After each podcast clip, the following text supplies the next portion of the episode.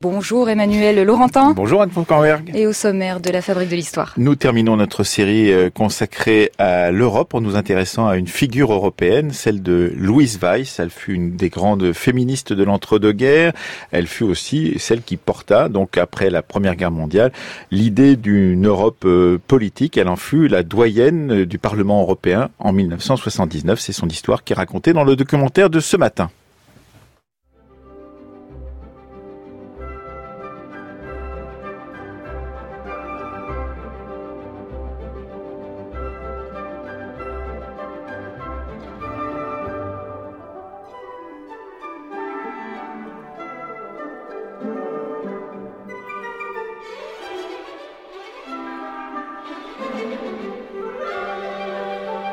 En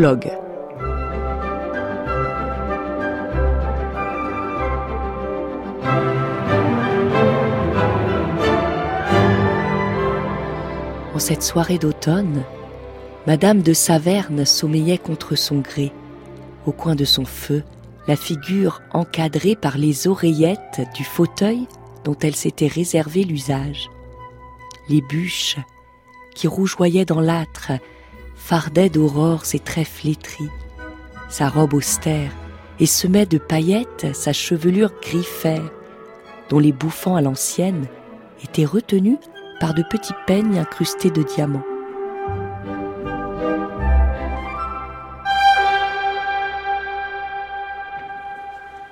il faut passer par là.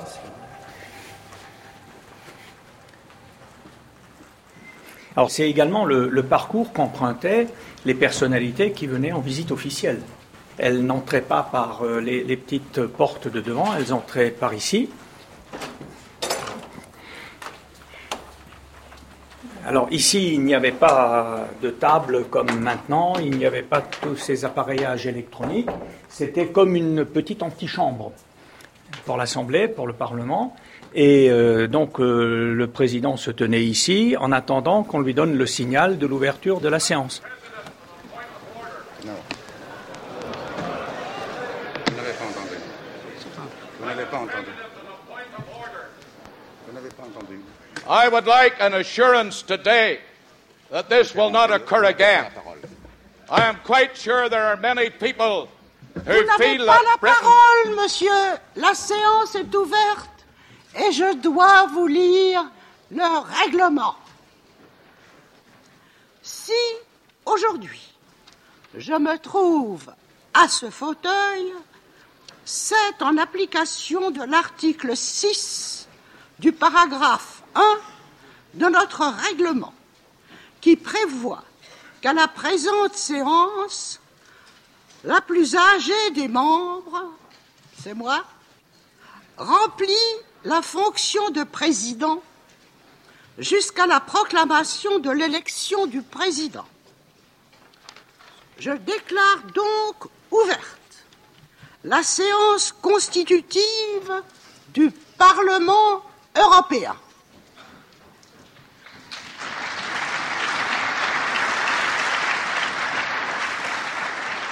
Vous, Paul Colovald, vous avez assisté à ce discours inaugural du Parlement en 1979 Ah oui, j'étais dans les tribunes.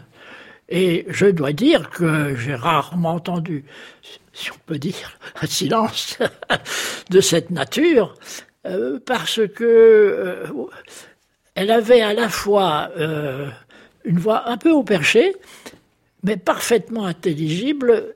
Et alors, elle a, elle a brossé un tableau. Elle a fait sortir de l'histoire les personnages. Et elle les désignait. Et il y avait aussi bien, je, je prends quelque chose d'un peu contrasté, elle faisait surgir De Gaulle, mais elle faisait surgir Robert Schuman. Vous voyez, elle a donné à cette assemblée une sorte d'enthousiasme. La doyenne donnait de l'enthousiasme. Écoutez, euh, non, mais vous voyez, je suis encore un peu ému de souvenir de cela.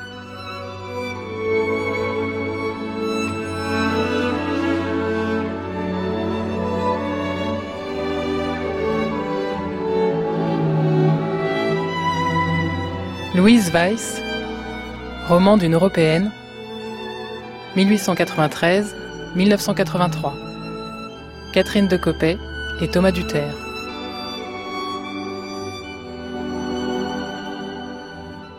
chapitre 1er.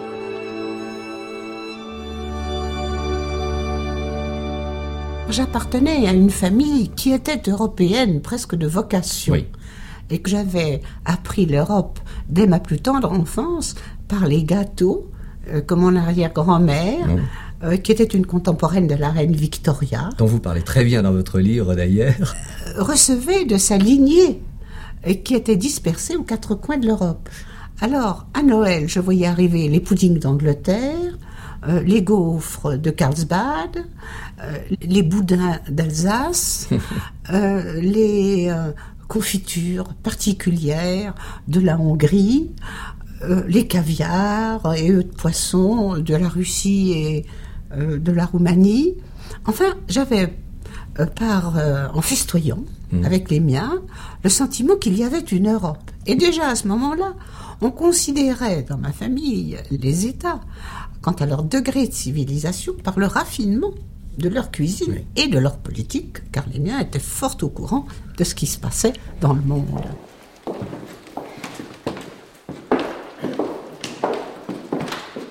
Musée de Saverne, section Louise Weiss.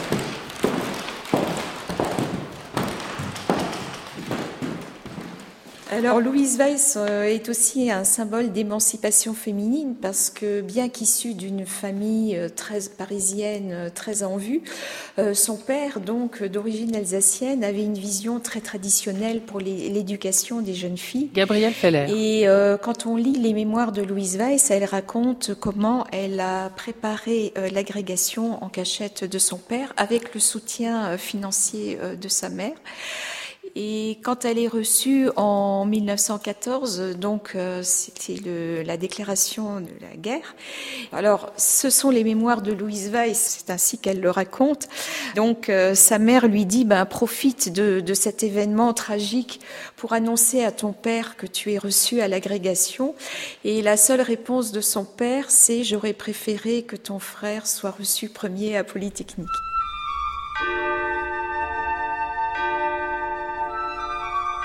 Pour elle, être agrégée, c'était euh, avoir un, diplôme, être reconnue euh, sur le plan euh, intellectuel. Donc elle a démissionné très vite de l'enseignement et puis elle s'est tournée vers le journalisme. Elle a d'abord commencé à travailler pour le journal d'un parti politique qui était le Radical.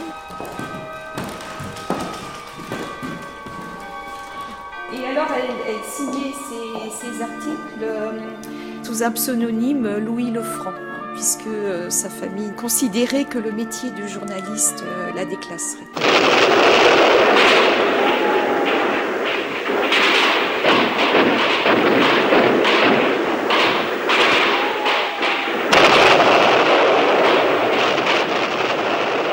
Ce travail de journaliste était inspiré d'une très forte idéologie.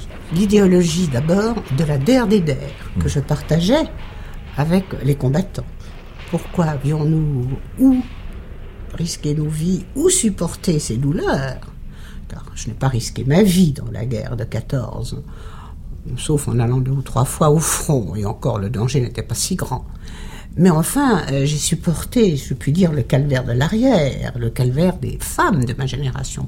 Et alors nous pensions nous battre pour que cette guerre horrible soit la der des der, et nous pensions nous battre parce que nous espérions euh, que de ce sacrifice général de la jeunesse européenne sortirait une institution capable d'établir un gouvernement mondial et la paix générale, c'est-à-dire la Société des Nations.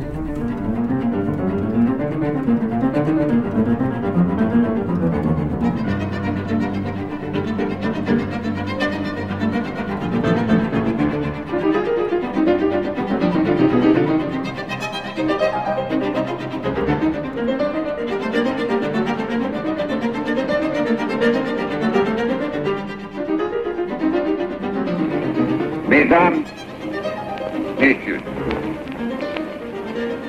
premier délégué Aristide Briand, Société des Nations, 1921. Revient cette année, comme les précédentes, apporter à cette tribune un acte de foi sincère et ardent dans la société des nations.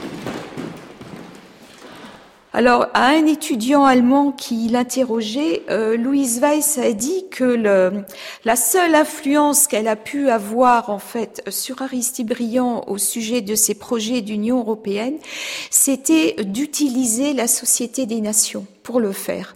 Parce qu'effectivement, cette institution euh, internationale avait un but très ambitieux, hein, faire régner la paix dans le monde, mais comme elle n'avait pas été ratifiée ni par les États-Unis ni par la Russie, ce, projet euh, apparaissait tout à fait utopique.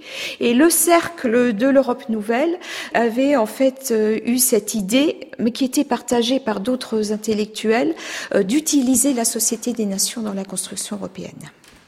La Société des Nations donc était à Genève. Tous les fonctionnaires, les hommes politiques, les journalistes qui gravitaient autour de cette institution se retrouvaient dans une euh, brasserie genevoise qui s'appelait La Bavaria, dont les murs étaient tapissés de caricatures de personnalités de la Société des Nations. Et ici, nous avons une caricature de Louise Weiss en ogresse, hein, avec un médaillon.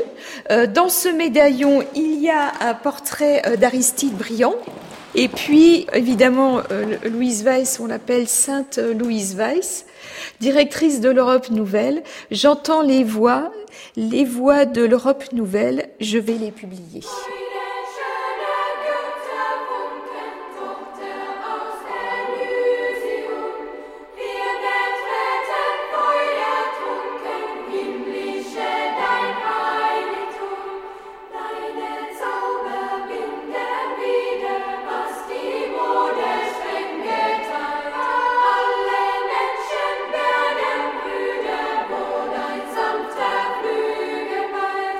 Christophe Bellon, quelle importance prend l'Europe nouvelle, cette revue fondée par Louise Weiss en 1918, dans ces années 20 Elle va représenter, cette revue l'Europe nouvelle, une forme de porte-parole de l'idée d'unification européenne, d'unité européenne.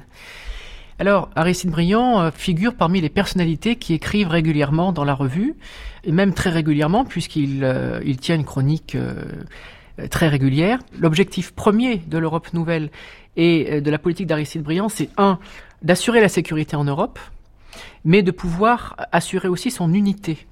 Donc au-delà de la construction de l'Europe, comme on pourrait la, comprendre aujourd'hui, il y a le souci de créer euh, dans l'espace continental une zone de stabilité euh, qui n'existe plus depuis déjà quelques années, mais qui n'existe pas encore malgré la signature des traités de paix.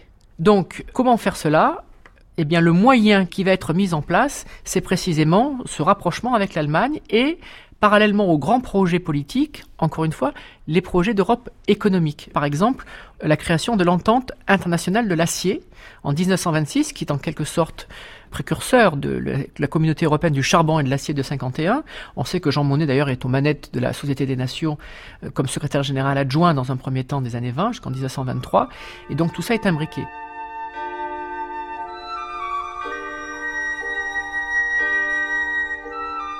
Quand Aristide Briand euh, présente à la Société des Nations en 1929 son projet de fédération européenne, en tout cas d'union pour l'Europe, il s'inspire de mots utilisés même par Louise Weiss. Donc qui a inspiré l'autre finalement?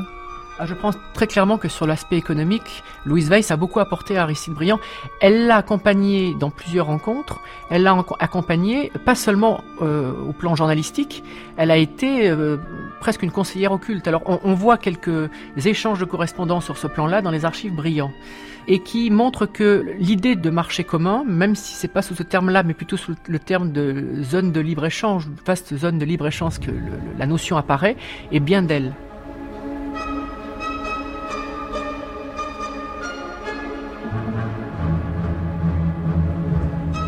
L'ancien manoir de Montrésor était immense, orné d'un escalier extérieur à double révolution et de tourelles scintillantes de vitres. Immense et inhabitable. Du moins, ses héritiers présomptifs le jugeaient-ils ainsi. D'ailleurs, les Savernes n'avaient jamais occupé que la partie de leur demeure rénovée au XVIIIe siècle, par le fermier général Aymar de Montrésor, le dernier comte français du nom, soit au rez-de-chaussée, le salon, la bibliothèque transformée en billard, la salle à manger, une cuisine aux multiples dépendances et au premier, une dizaine de chambres.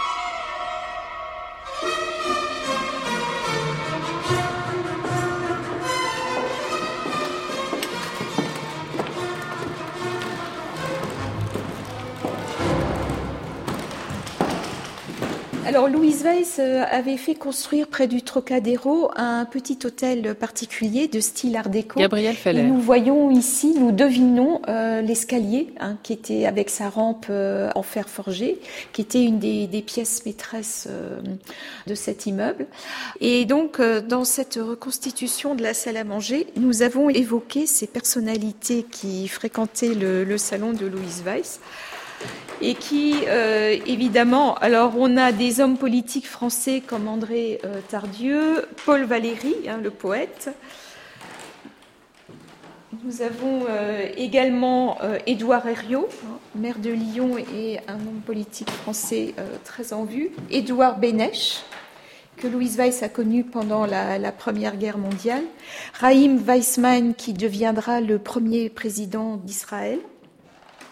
Alors, des industriels, le peintre Raoul Dufy, dont nous avons ici un dessin qui représente une soirée euh, chez Louise Weiss, et l'écrivain allemand Thomas Mann.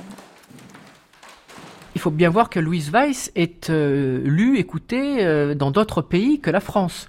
Il faut voir qu'elle est aussi un très fort soutien de Richard Foudenov-Kalergi qui, avec son projet de Pan-Europe, irrigue l'ensemble des pays européens de ses euh, velléités de nouvelle Europe. Christophe Bellon. Elle a d'emblée ou presque d'emblée la responsabilité de la rédaction euh, en chef euh, dans un journal qui est créé quasiment pour elle. Donc ça, c'est une prouesse.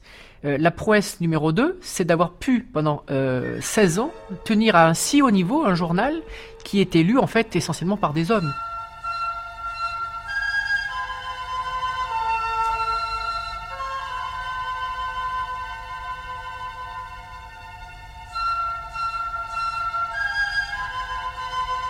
Louise Weiss, ce qui est intéressant dans son parcours, c'est qu'elle l'a beaucoup raconté elle-même. Et donc elle a construit un petit peu son parcours a posteriori. Et euh, elle explique comment, euh, au début des années 30, alors qu'elle a créé une, école de la paix, euh, elle se rend compte de la montée des tensions en Europe et que bah, finalement tout le combat qui a été le sien depuis 1918 pour la paix en Europe, pour la création d'une Europe plus unie, plus fraternelle aussi, elle se rend compte que ce combat-là est perdu et qu'il n'y a plus d'interlocuteurs autour de la table européenne pour aller dans ce sens-là. L'Italie fasciste avec Mussolini, l'Allemagne nazie avec Hitler, et donc euh, elle abandonne en quelque sorte le journalisme. Elle écrit elle-même qu'elle casse sa plume et elle se choisit une autre cause, la cause des femmes, la cause de la citoyenneté des femmes, du vote des femmes. Si on lit un peu entre les lignes dans ses mémoires, on, s'aperçoit que ce basculement, il n'est pas que politique, ou ne- elle ne passe pas simplement d'une- d'une cause à une autre, euh, mais qu'il y a aussi des raisons personnelles, et sans doute aussi l'envie de changer quelque chose à ce moment-là aussi dans sa vie.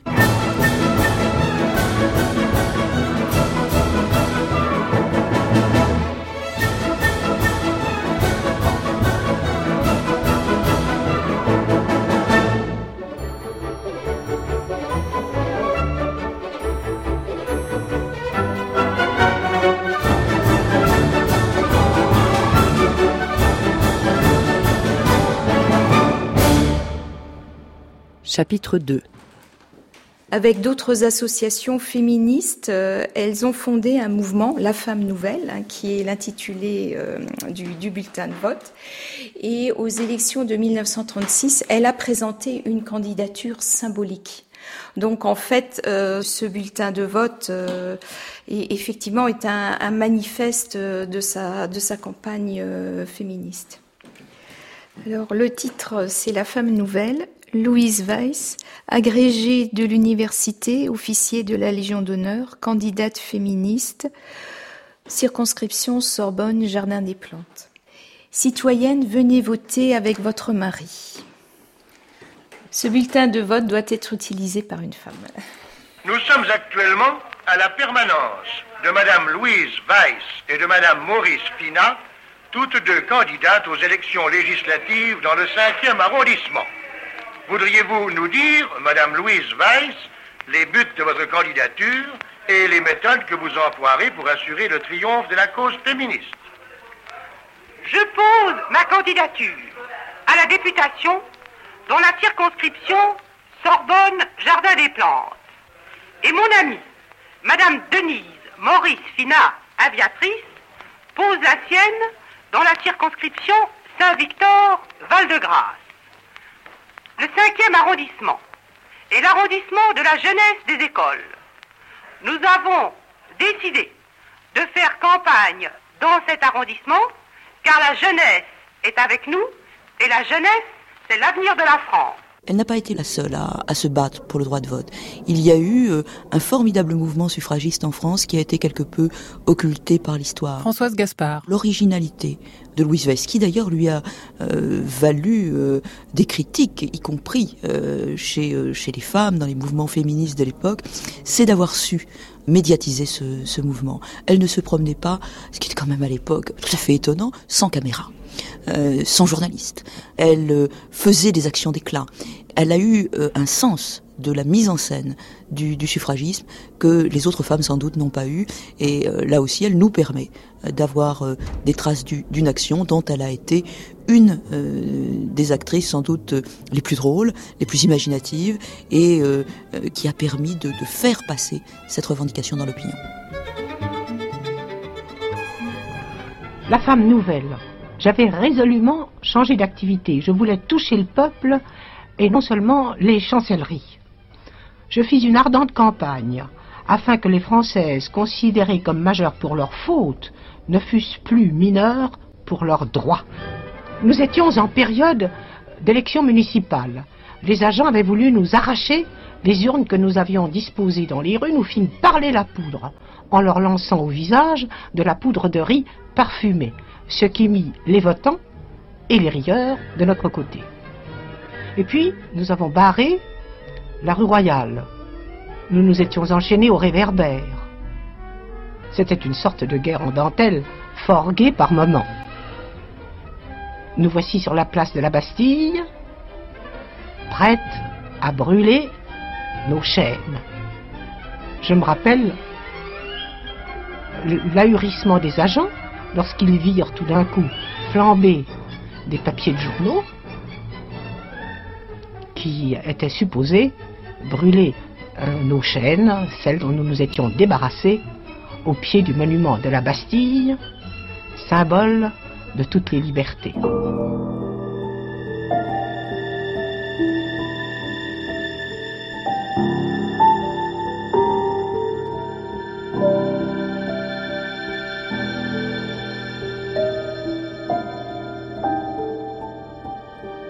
Le 13 février, Léon Blum, leader du Parti socialiste SFIO, l'homme politique le plus détesté de la droite, échappe à un attentat.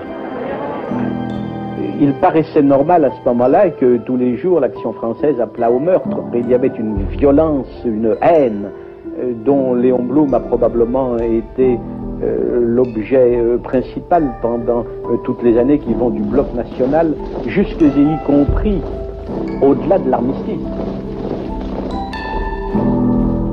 Ces panneaux reproduisent une affiche qui est conservée à la Bibliothèque d'histoire contemporaine à Nanterre. C'est une affiche antisémite qui a été euh, diffusée à Paris et qui euh, reprend en fait euh, le gouvernement de Léon Blum hein, de, de 1936. Alors, elle figure en rouge. Effectivement, sa famille euh, maternelle était juive. Elle n'était pas au gouvernement de Léon Blum. Elle n'y a jamais été. Alors, elle raconte dans ses mémoires qu'elle a refusé d'y participer. Euh, certains historiens m'ont dit qu'on euh, n'est absolument pas sûr de cette proposition de Léon Blum, donc je ne m'y, je ne m'y avancerai pas. Mais en fait, elle figure comme une femme d'influence, en fait.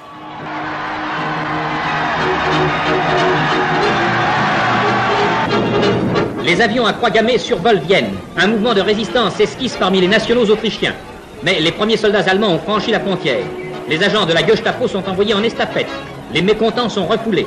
Personne ne viendra troubler l'affaire. La marche triomphale d'Hitler sur Vienne va commencer.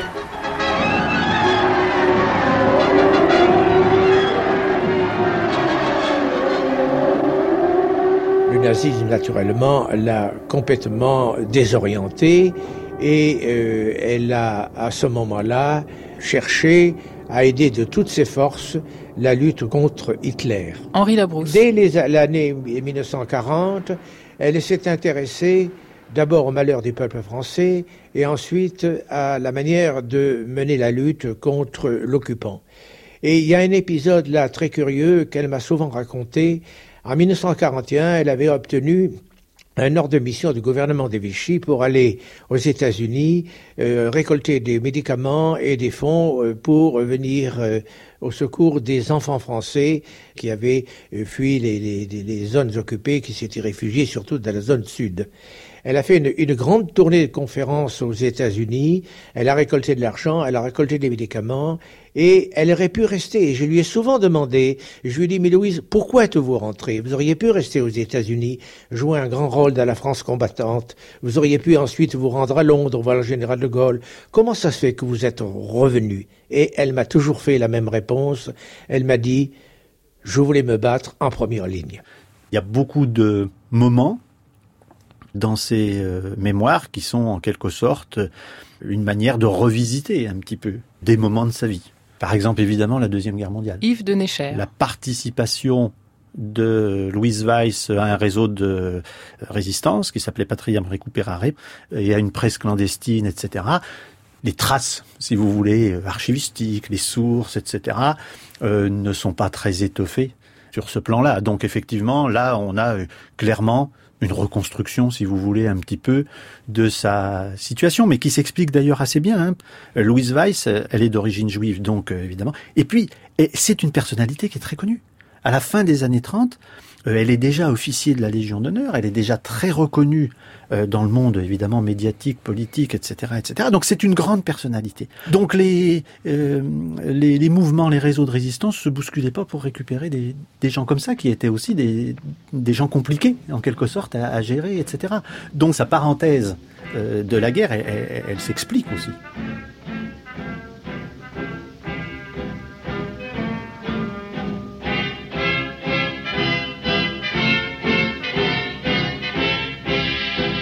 Elisabeth Rodinesco, nièce de Louise Weiss. Pendant l'occupation, heureusement qu'elle a eu ses frères et sœurs, parce que sinon, elle aurait fait de la collaboration sans même s'en rendre compte. Ah C'est-à-dire, elle avait tellement envie d'exister, d'avoir des activités, qu'elle était prête à offrir ses services au maréchal Pétain. Il a fallu que la famille dise mais ça ne va pas, tu ne peux pas faire ça. D'abord, euh, tu es juive, euh, mais elle ne se rendait même pas compte, puisqu'on était plutôt protestant. Ensuite, elle s'est inventé un passé de résistante. Et ensuite, elle a évolué très bizarrement.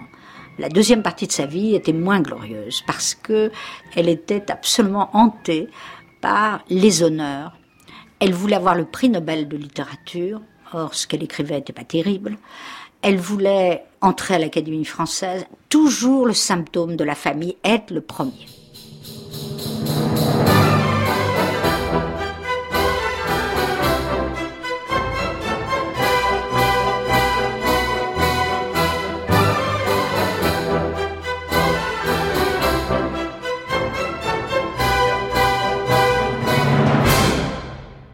Chapitre 3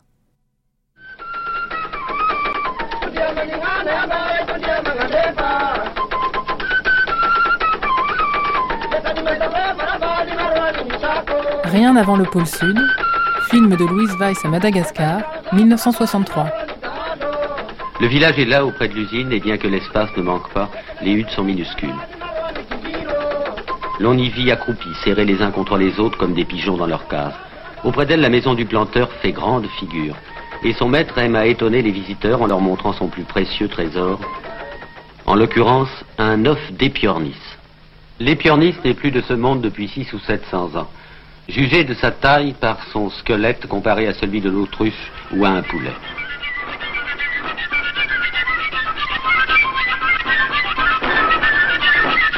Après euh, 1945, euh, Louise Weiss a collaboré avec euh, Gaston Boutoul euh, qui était un sociologue français très célèbre et qui a fondé euh, l'Institut de polémologie à Paris. Gabriel Feller. Et c'est dans les cadres de ces études de polémologie que Louise Weiss a entrepris ses voyages, dans le contexte de la décolonisation et de la guerre froide. Ce ne sont pas des voyages ethnographiques, ce ne sont pas des, des voyages d'agrément, ce sont vraiment des voyages qui ont une thématique euh, politique. Alors évidemment, elle va être en Corée juste au moment où la guerre va éclater entre le nord et le sud. Ces voyages sont orientés par les, les conflits qui éclatent euh, à travers le monde. Et d'ailleurs, elle a été secrétaire de rédaction et elle a publié le résultat de ses recherches dans la revue euh, Guerre et Paix, qui était la revue de l'Institut de polémologie.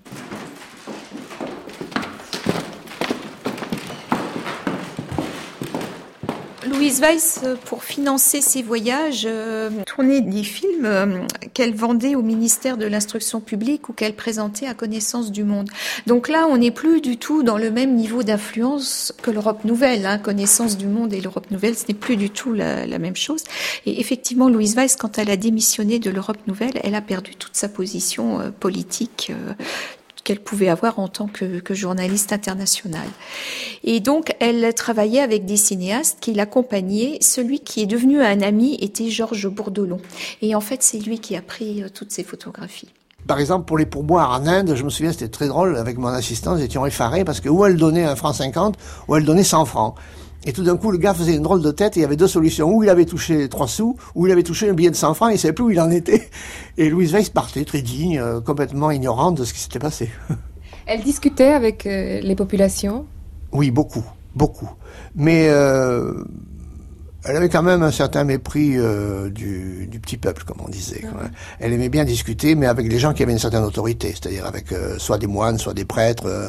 Mais devant la misère, par exemple, devant la misère humaine, quelle était son attitude?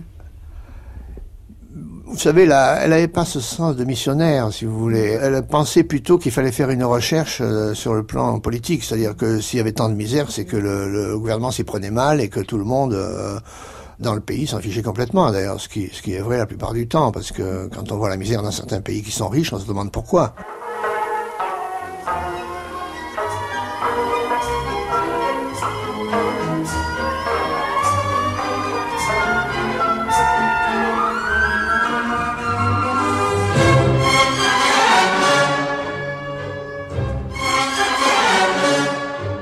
Quant à la vieille baronne Amélie, qui se rongeait de n'avoir pas eu d'enfant, elle tenait sa résidence pour un désert. Pourtant, cinq domestiques la peuplaient, les mêmes qu'au d'Horace, tous sauf l'un, aussi vétustes qu'elle, et dans l'ensemble dévoués à leur tâche, car ils n'imaginaient pas sous d'autres toits d'aussi bons gages, une meilleure chair, plus de cadeaux et moins de corvées. À l'exemple de leur douairière, ces antiques serviteurs se savaient les tenants d'un luxe condamné par l'avenir, et ils ne se préoccupaient que des moyens de s'assurer une existence aussi confortable que possible lorsque Madame de Saverne aurait fermé les yeux et mon trésor ses portes.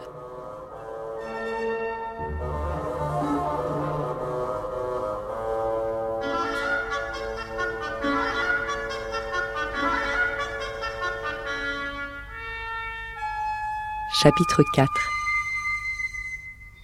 Il y a quand même un, un élément qui mériterait d'être creusé, euh, à, à, mon avis, c'est quand même Louise Weiss dans les années 50-60, au moment où il y a cette construction communautaire, et les rapports qu'elle peut avoir avec finalement ce qu'elle a appelé de ses voeux dans les années 20, qui est en train de se réaliser.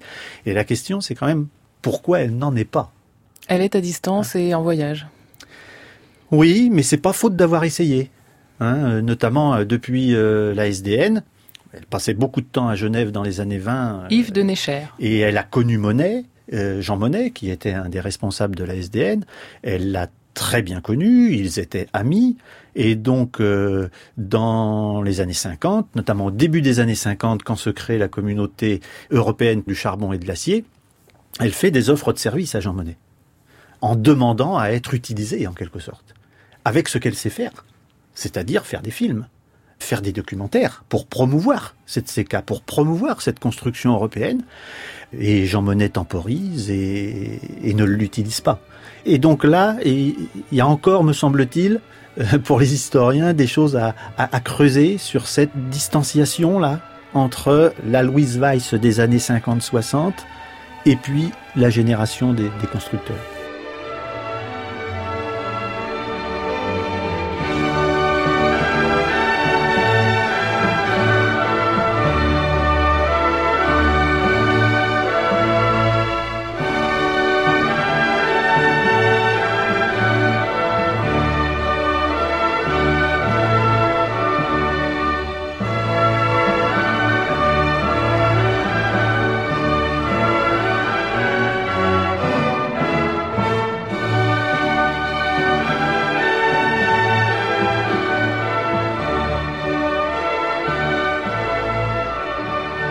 Faire un saut dans le temps. en 1979, l'opportunité est donnée à Louise Weiss euh, d'entrer véritablement en politique, en tout cas d'être élue, euh, sur la liste du RPR euh, pour les élections européennes de juin 1979. Comment comprendre cette entrée en politique tardive? Alors je pense qu'il y a plusieurs raisons. D'abord, Louise Weiss veut absolument que son combat pour l'Europe puisse quand même trouver un aboutissement. Alors c'est un peu une vision téléologique de l'histoire, mais un aboutissement, euh, elle veut témoigner sur ce qu'elle a vécu, elle veut que ce témoignage apporte quelque chose. Et le grand paradoxe, c'est que Louise Weiss n'a pas accompagné Christophe Bellon la construction de l'Europe des années 50. Donc elle a une revanche à prendre, et la revanche est prise avec la sortie de ses mémoires euh, qui vont véritablement la refaire entrer dans le jeu. Alors ça c'est la première raison. La deuxième raison, c'est que Louise Weiss n'a pas abandonné pour autant le combat politique. Et alors ça peut paraître paradoxal dans le contexte de 79, qu'il faudrait rappeler d'un mot.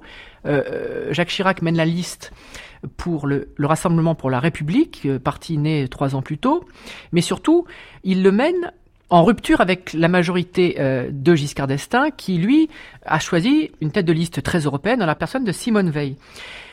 quelques mois plus tôt, avant la campagne pour les élections européennes, Jacques Chirac a euh, prononcé un discours, l'appel de Cochin, dans lequel il stigmatise le parti de l'étranger, c'est-à-dire le parti de l'Europe, et du coup donne euh, à la campagne électorale une teinte très euh, eurosceptique, je crois le moins qu'on puisse dire. Dans ce cadre-là, que vient faire Louise Weiss?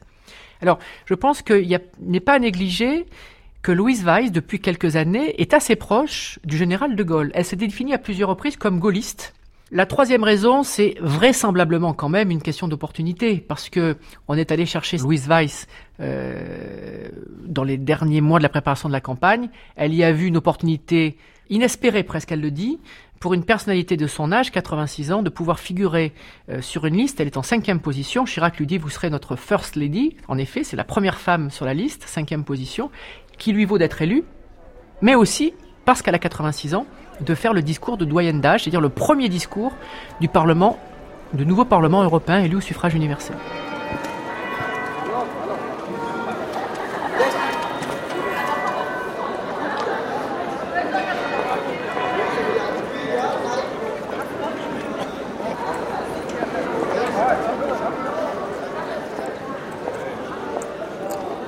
J'avais 31 ans au moment de l'élection. Francis Wurtz. Pour moi, c'était quelque chose de totalement inattendu. Je n'étais candidat à rien.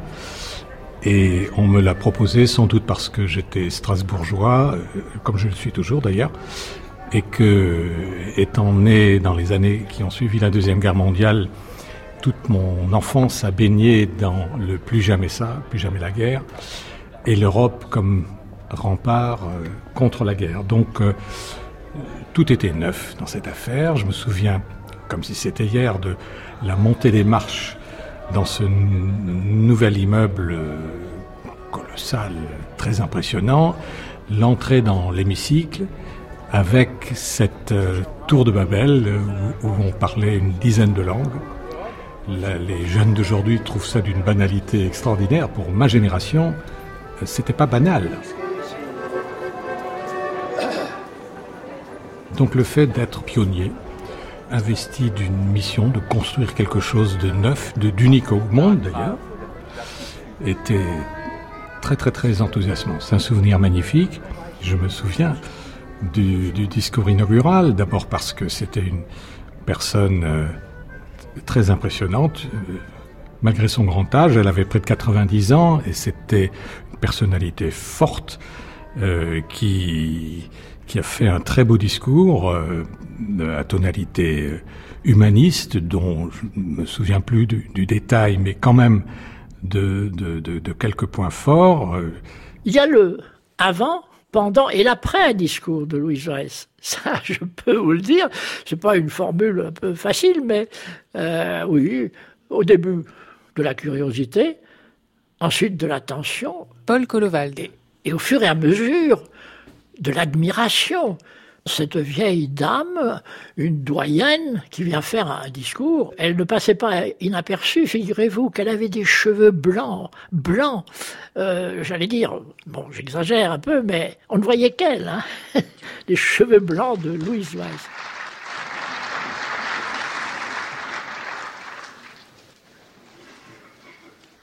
Parmi les plus éclatants des fils de Zeus et de la nymphe Europe, j'appellerai mes contemporains, qui pour main d'entre vous font déjà figure d'anciens. Entrez, Gustave Stresemann. Entrez, Aristide Briand. Entrez, Paul Valéry. Entrez, Richard Coudenhoven-Calergie. Entrez, Robert Schumann et Jean Monnet.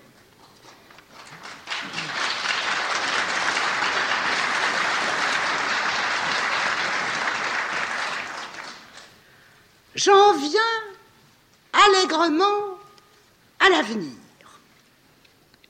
Les institutions communautaires ont fait des betteraves, du beurre, des fromages, des vins, des veaux, voire des cochons européens elles n'ont pas fait d'hommes européens.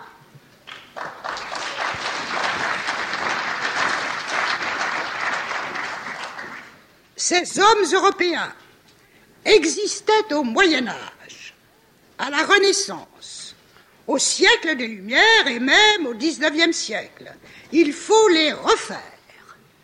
Déjà la jeunesse s'en charge, circulant sac au dos, ignorant les frontières, Déjà, les villes jumelées ont créé un réseau d'hommes et de femmes allergiques aux conflits passés et qui se savent liés au destin de leur continent. Mais dans leur ensemble, les écoles ne suivent pas. Des rêveurs ont pensé à des manuels scolaires qui transformeraient notre passé en jeu d'agneau. Le mensonge ne porte jamais de fruits. Il faut au contraire qu'en toutes les écoles du marché commun, des plus modestes aux plus sophistiqués, soit expliqué qu'à des siècles de conflits et de massacres se substitue aujourd'hui une ère nouvelle fondée en doctrine sur un plus petit commun dénominateur, celui de notre culture.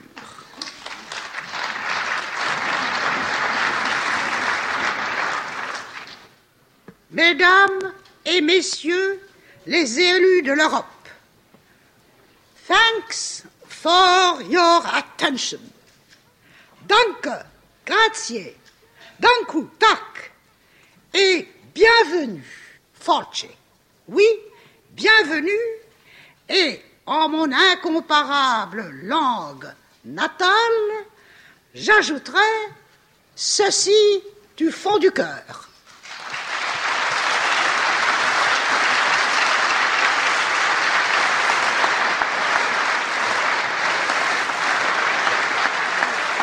Comme députée européenne, Louise Weiss va tenter de monter euh, un projet d'exposition sur la construction européenne qui n'a pas pu euh, aboutir. Est-ce que c'est la seule action qui a marqué euh, sa présence au Parlement? Mais en fait, Louise Weiss est une femme âgée et de sa génération. Yves de Necher. beaucoup de députés européens et de députées européennes euh, veulent se faire prendre en photo avec Louise Weiss. Il y a une photo assez célèbre de la Benjamin du Parlement européen, euh, qui est la petite fille d'Emone de Valera, une Irlandaise, et, et, on a la photo entre la Benjamin et puis la doyenne. Bon, elle a surtout un, un rôle un petit peu symbolique. Alors ce qui va l'intéresser beaucoup, c'est quand même la culture. Hein. Euh, donc ça, elle va euh, participer à des travaux de commission, etc., pour essayer de euh, faire avancer justement cette idée d'une culture européenne, d'une identité européenne, et, elle va proposer effectivement un, certain nombre de d'actions, mais mais non. Louise Weiss n'a pas été objectivement une députée européenne très active. Elle s'intéressait à la transmission comme ses mémoires le laissent penser déjà. Alors je suis pas sûr que ces mémoires d'une européenne euh, aient d'abord pour premier objectif la transmission. Je pense que le premier objectif de ces mémoires, c'est la construction d'un parcours ou la reconstruction d'un parcours.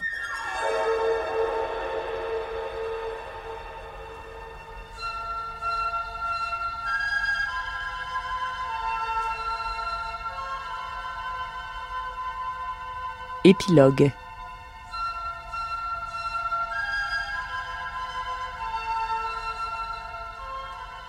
une sorte de magie, lourde d'histoire et de prémonition, se dégageait du domaine. Les plus menus événements y prenaient une allure épique. Tout animal s'y transformait en personne, et toute personne en personnage. Pendant des siècles, on s'était aimé, haï, multiplié et assassiné en ce haut lieu par sa seule présence. La stérile Amélie, dernière baronne de Saverne, contrariait cette magie. Son despotisme ne lui permettait de voir que la face éclairée des êtres, car redoutant son intolérance, même ses plus proches lui dérobaient leur face cachée, et soucieux de leur liberté, la confortaient pour se protéger dans le sentiment d'être la souveraine d'un monde apparemment sans pulsion autre que celle de ses ordres. Tout comportement péremptoire entretient une part d'aveuglement.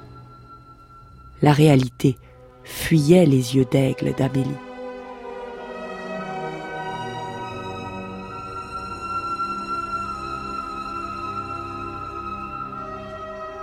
Louise Weiss Dernière volupté. Roman 1979.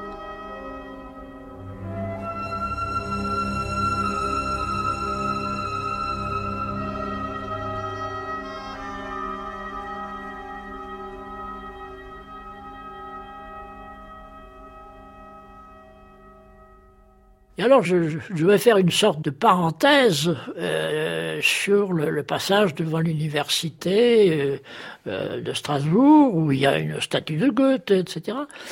Et alors, elle me dit, ah oui, oui, oui, je me souviens, j'ai passé là un jour, et avec Herriot, qui était l'homme politique français qu'on connaît bien, et qui, je l'ai appris là, parlait bien l'allemand, je l'ignorais lui a dit euh, Tu es formidable, Louise. Tu es une Edelweiss. C'est le jeu de mots de cette fleur, euh, quand même euh, dans la montagne, un peu rare. Donc une fleur noble parce qu'elle est dans les hauteurs. Edelweiss.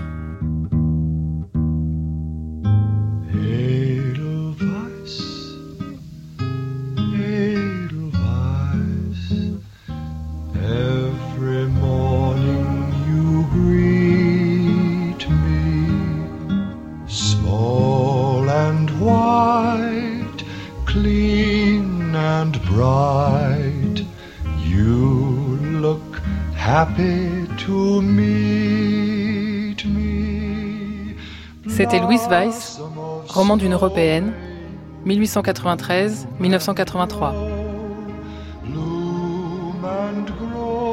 Avec Christophe Bellon, maître de conférences en histoire contemporaine à l'Université catholique de Lille, François Brunagel, chef du protocole du Parlement européen entre 2004 et 2014, Yves Denécher, professeur d'histoire contemporaine à l'Université d'Angers.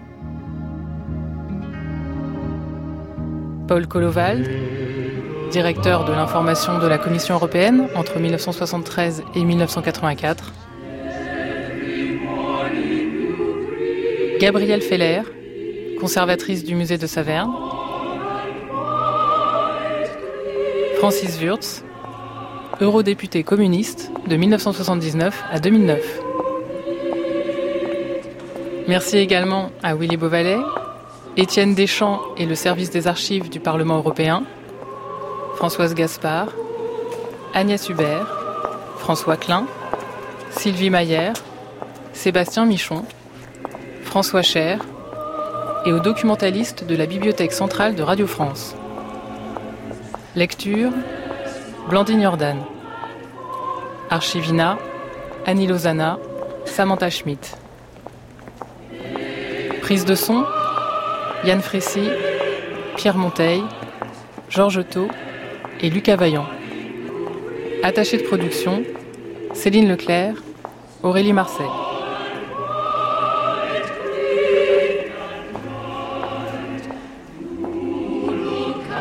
Louise Weiss, roman d'une Européenne, 1893-1983. Catherine de Coppet et Thomas Duterre.